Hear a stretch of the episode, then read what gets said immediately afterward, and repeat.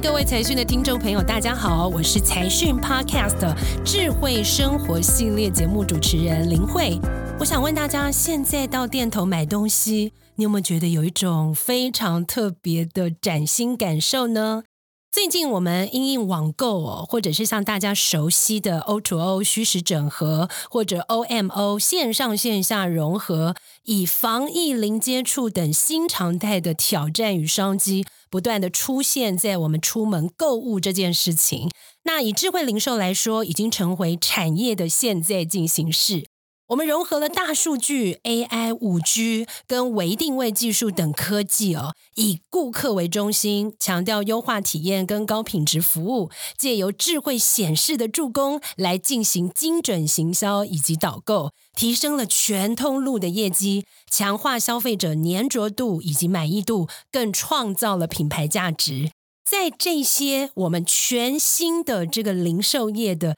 呈现面貌背后，其实有我们国内产业非常非常大的推力。今天我们邀请到的这位来宾，哇，我觉得他本身就是一个非常创新跟时尚的代表。那么今天他要一起来跟大家分享台湾的智慧显示产业到底如何协助我们聚焦到智慧的零售领域，而且。到底我们现在出门买东西，我们见到的这些智慧的零售领域，到底发展出了哪些创新的前瞻应用？还有未来还有哪些可能的发展，让我们可以期待？现在就让我们来欢迎我眼前这位非常亮眼的来宾——群创光电的专案处长郑雅丽郑处长。处长午安，午安，你好，谢谢主持人。呃，我是群创光电郑雅丽 Sophia。那很高兴有机会跟呃财讯 Podcast 听友们分享智慧零售。处长，您自己本身喜欢出门买东西吗？啊，基本上我是呃线上网购的高度使用者，出门的话也是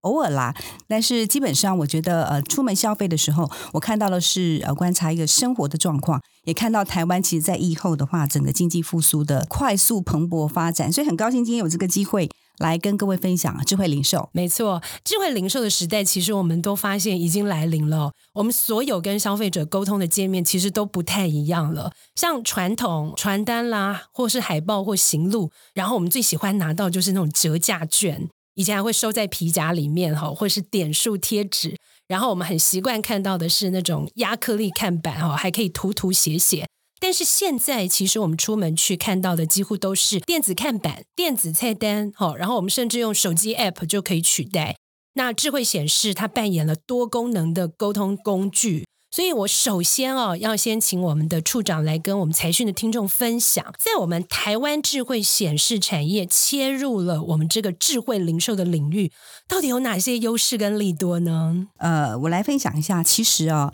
大家跟我一样都很爱 shopping。那零售业一向是勇于创新、拥抱数位科技的先行者。换句话说，呃，其实领先其他行业。我们的零售业，尤其是台湾有呃全球最密集的便利商店。所以你会发觉说，任何的创新都来自于零售业。那也是从个大范围来讲的话，应该说，呃，受惠于整个五 G、IoT 及全球疫情零接触的大趋势，实体商店数位化、无人商店、物联网技术、电子支付等等，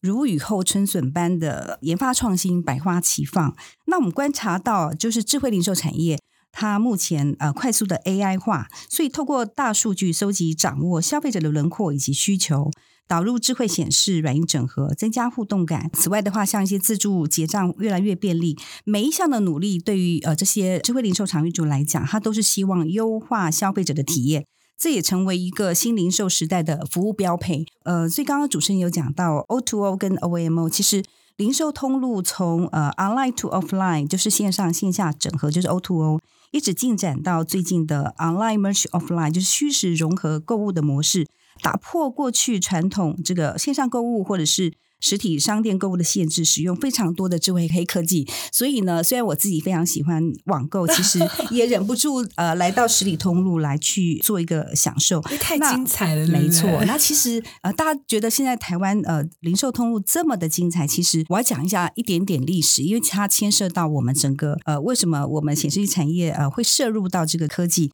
那最有名的就是二零一八年一月份，全球零售巨人 Amazon Go，它其实是华丽登场。我想你应该有印象，就是。欸无人商店。无人商店那无人商店它基本上，你只要消费者进入的地方，只要下载 Amazon Go APP，然后用手机 QR code 扫码就可以拿了就走。所以它的 slogan 叫做 Just Walk Out。那这个 slogan 它其实它的店内非常的 amazing，到现在的话也没有第二家有做到。它里面结合了就是电脑视觉辨识 （computer vision）、AI 演算法、机器学习，还有各种的 sensor 跟 camera。所以呢，你到这个这家店里面有很多的 camera 跟 sensor，然后你不论是拿东西或者是放回去，它都会感测到。完全不需要有人在里面，但是我们却有一种可以很自在的氛围跟方式对购物。其实不只是自在，应该是你进去的时候你已经被监控了，嗯所以你的任何的行为，假设你下载它的 APP 的话。你的拿取任何东西，你都已经被 monitor 到了所以这是一个非常 amazing 的一个呃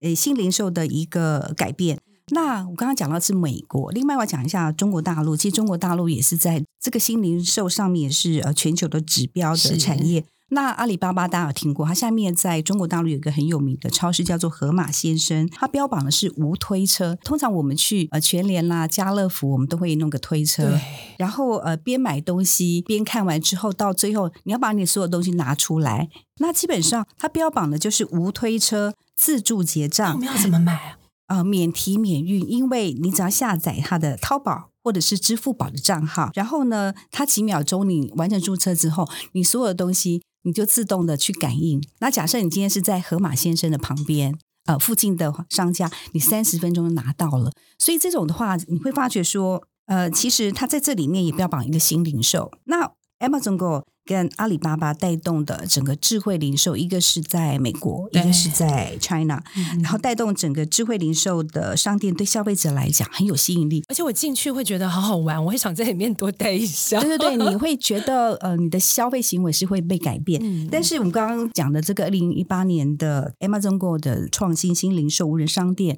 到这个阿里巴巴这部分，其实你会发觉他们都是零售业的巨擘。那要玩这种智慧科技其实是有代价的，那呃不是每个人都玩得起。是所以基本上我们呃在这里面最高规的呃零售方面的话，我发现说业者他的创新需要口袋还蛮深的。然后此外的话，他要平展的话，去观察他的商业模式，因为你的科技投资相对是高的，但是你的消费者愿意到 Amazon Go，愿意到盒马先生。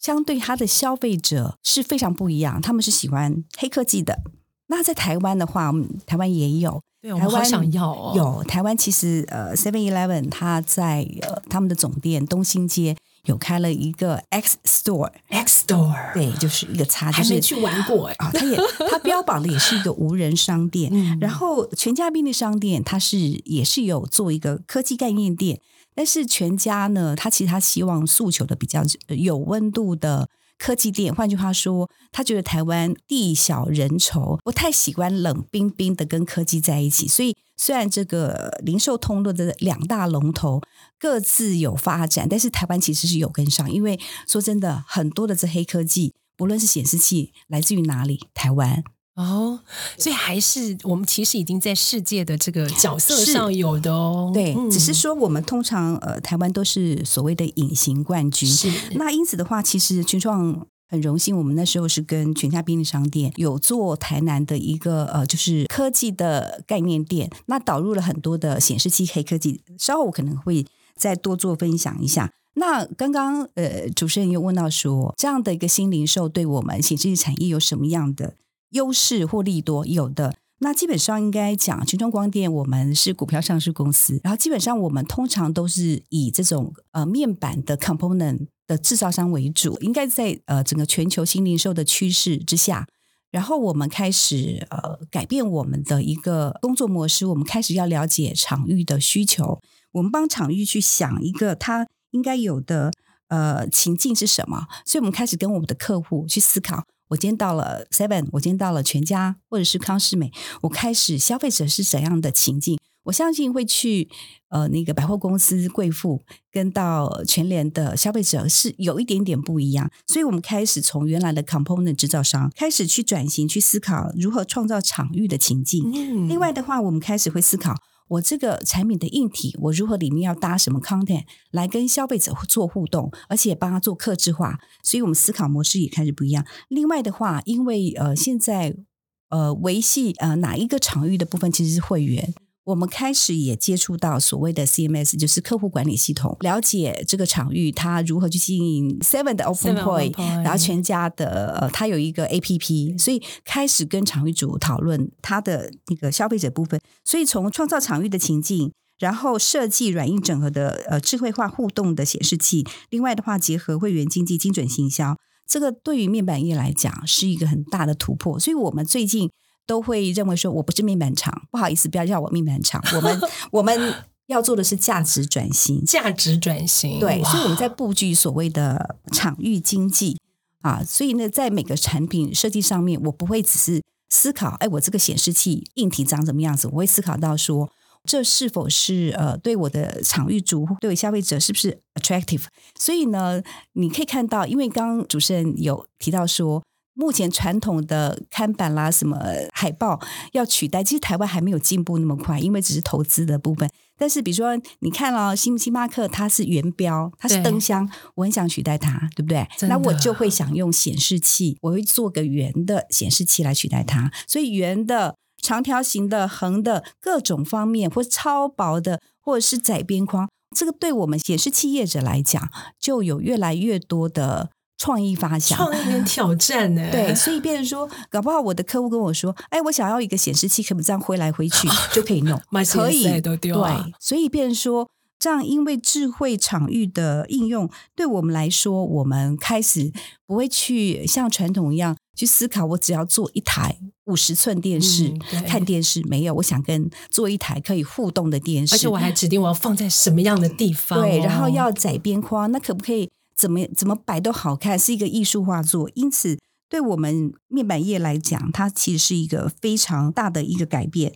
那基本上的话，呃，我们觉得从这里面来看，因为这样智慧场域的应用，我们发觉市场是蓬勃发展的。那我们看了很多的研调资料，也发现说，预计从研调资料发现成二零二一年的两百二十六亿美元，预计到二零二八年会成长到一千三百四十三亿。换句话说，年复合成长率大概有二十七点七 percent。只要我们能够针对场域主去发想各种不同的创意应用，跟消费者提升他的购买率的话，其实基本上呃，它是有机会业绩在在成长的。所以我们预计呃，在未来的话，大家有听到的 VR、AR、人工 AI 跟呃 AIoT 互联网。会越来越在这个智慧零售场域里面去发展。哇，我们现在访问到的是，我认为他非常的时尚。果然，他刚刚这个告诉我们，接住了一个甚至是元宇宙时代哈，我们可能会有的这个新零售的一个体验，就是我们群创光电的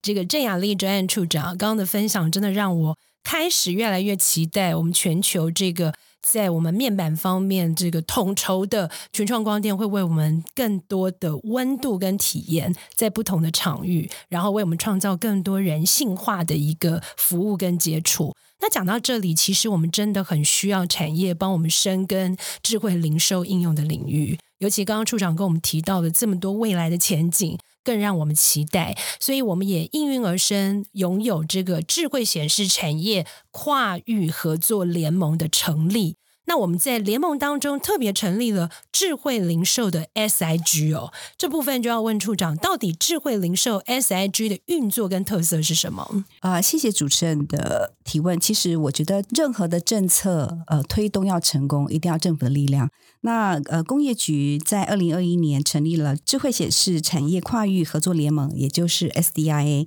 那在这里面的话，呃，因为台湾的五 G IoT 的呃，整个的基础建设已经完成了，那因此呃，SDI 就思考到说，我们要如何呃落地验证？因此有智慧零售、智慧医疗、智慧移动跟智慧娱乐四大应用。那群创光电刚好是负责是智慧零售。那这个 SDI 其实基本上呃给我们非常多的帮忙，因为他们先帮我们 identify 谁是非常有 potential 的场域，并且了解场域主的一个痛点，然后透过呃 SDI 的话呃召集我们这个 SIG 的 member。定期的去做所谓的媒合会，还有产业交流会，还有经贸交流会，各种的活动。那因此的话，我们有过去二零二一到今年二零二一年多的时间，SDI 就 create 非常多的成果。那比如说，呃，帮我们去媒合到呃场域端，能够做到所谓的电子纸的货架标签，或者是呃这种导购的电视墙，或者是。智慧点餐机，这个都是呃，在智慧零售里面算是刚性需求。换句话说，因为呃，智慧零售现在的话，可能需要很多的店员，那这些刚好就是可以补足他们劳务上面的工作这样子。所以 SCI 这部分的话，其实呃，一年多的运作当中，把智慧零售已经有非常明显的迹象。那在今年的十一月初的话，呃，也是会有一个以台北很有名的美式餐厅。Campus Cafe 作为一个落地验证地方，那我们会导入非常多的黑科技。那也希望大家有机会来感受一下。你平常喝咖啡，你可能只是单纯喝咖啡，但是如何在一边喝别的事吗？还有一边喝咖啡，有一边黑科技让你去玩，你才发觉说你愿意在这地方多待一些时间，并且在转换的就是你的一个呃这个消费的金额。所以我觉得这个对场域主来讲，他认为呃投资这样的硬体，其实带来更多的满意度以及消费的话，其实是都是 SDI 这这里面，他希望找到优质的场域，然后希望我们这些呃 SIG 的联盟会员一起来 join，然后创造一个很好的一个成果。此外的话，呃最重要就是国际输出，我们就是要成为台湾之光啊，要走出去。哇，我们其实可以发现，我们在这整个计划当中，最重要的还是真的能够落实，并且在场域当中能够让所有的消费者可以实际体验我们在这个科技技术上的使用。那事实上，其实啊，我们群创光电也已经超前部署这个智慧零售嘞。其实我们刚刚这个处长有提到，二零一八年这个。亚马逊方面在美国有它独特的一个技术使用，但我们其实，在二零一八年就有吸手台南市的这个全家便利商店的群科店。虽然我没有到店里哦，不过我看这个照片哦，我觉得非常的壮观哎，就是导入研发了两百多个显示器，然后非常多种的像电子荧幕啦、电子看板啦、冰箱透明显示器等等，来实现这个像自助结账啦，好，或是我们的这个 IOT 的设备监控等等。那请问一下。就是我们群创光电在这个二零一八年也是为我们台湾做了这样的一个智慧零售创举之后，我们还有哪些发展方向？呃，其实二零一八年应该全球的零售业台湾不缺席。其实二零一八年一月份，Seven 呃就发表了刚刚讲的 S Store。那八月份群创马上跟全家发表了，就是呃有温度的智能便利店。那这一次的话，对于我们科技业来讲，呃是一个创举，因为呃这次的话我们。呃，是一个产业链的大集合。呃，我们当时是找了微软 Microsoft，它提供呃人脸辨识服务。那联永科技是目前台湾非常重要的驱动 IC，它提供驱动 IC 啊。因为当你在做大数据、在做云端、做人脸辨识的时候，需要非常快速的 IC，是针对零售业来设计的。那另外的话，当时我们有元泰做电子标签，结合群创，群创的显示屏很多，当时我们推出了大概两百多种。不同的 display，那我们把零售的标签跟广告结合在一起。当我来买面包的时候，它可以看到上面的显示器，呃，promote 的是咖啡或者是牛奶。我们已经把整个的智慧五 G AIoT 已经结合在这里面，所以我们说它就是一个第一代的 online to offline 的一个连接。对，那在今年度的话，其实我们又做了叫做第二代的一个叫做智慧药妆。是。呃，因为其实，在呃便利商店，它的毛利是毛三到四是非常非常少。那我发觉说，其实，在药品的部分，它的那个呃药品的毛利其实是比较高。那因此，我们在呃今年度的九月份，我们做了叫做第二代的台湾的一个智能店，我们是以药妆。来做我的表现，我们的这个日药本铺，对不对？日药本铺其实就是在财讯的楼下。对对，那我们做的方式是，呃，因为只是用药的台湾有呃十几万个品项，我们把所有产品全部建了一个 database。那换句话说，因为药师非常忙，他跟一个呃就是客人要沟通很久，对，要讲十五分钟，那有人等不及就会跑掉了，是不是？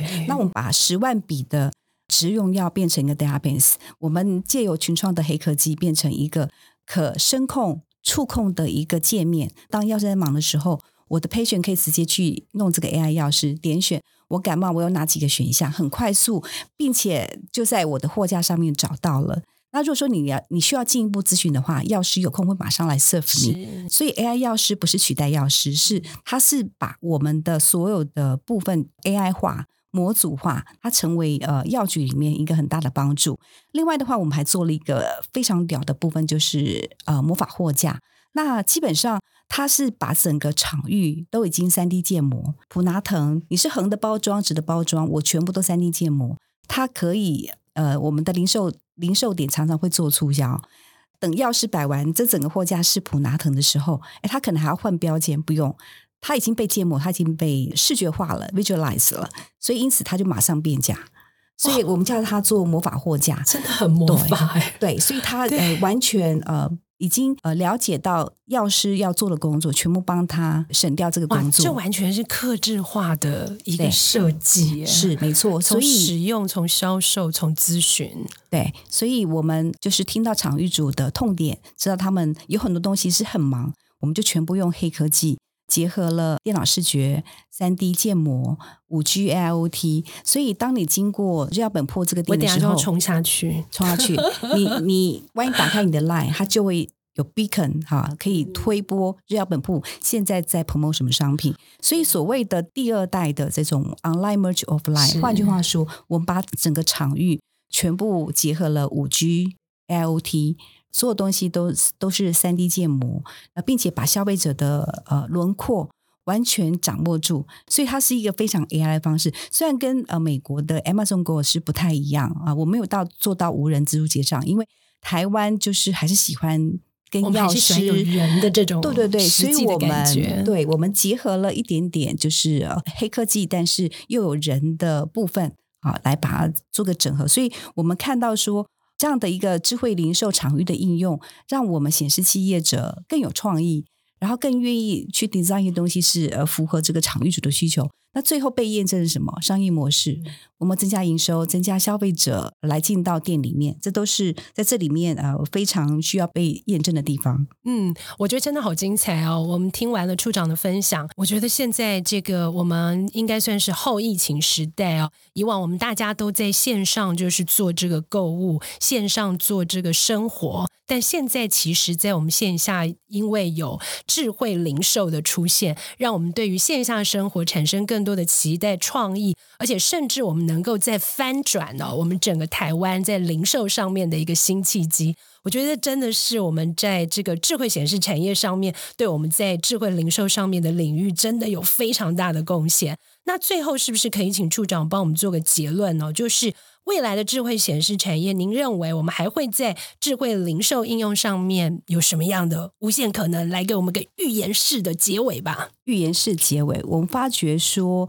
现在都是讲元宇宙。其实刚刚 Opening 也有讲一个元宇宙。那现在那个两千年出生以后的 Z 世代的消费者。爱玩更多，刚刚讲的 ARV 啊，或者是呃未来的 SR、MR 这个部分，它会有很多的前瞻技术会运用进来，只不过说它不会到平展到所有店面都有。但是我发觉现在场域主零售商喜欢改装一些店作为所谓的体验馆。前一阵子是 Seven Eleven 跟呃全家在世新大学有一个叫做元宇宙的便利商店。那其实上周的话，莱尔富。也开了一家也是元宇宙的商店，他们把他的商店的内容跟他的手机 AR 去做结合，所以发现说大家无所不用其极，都要优化所谓消费者体验。你要有很多的梗，然后让更多的消费者来。那现在 Z 世代的年轻人喜欢玩这种体验，他体验完之后 OK 之后，他才愿意购买。对，所以不能只看呢。对你 光看不行，我还玩玩到觉得说这就是我要，他才购买。所以我觉得。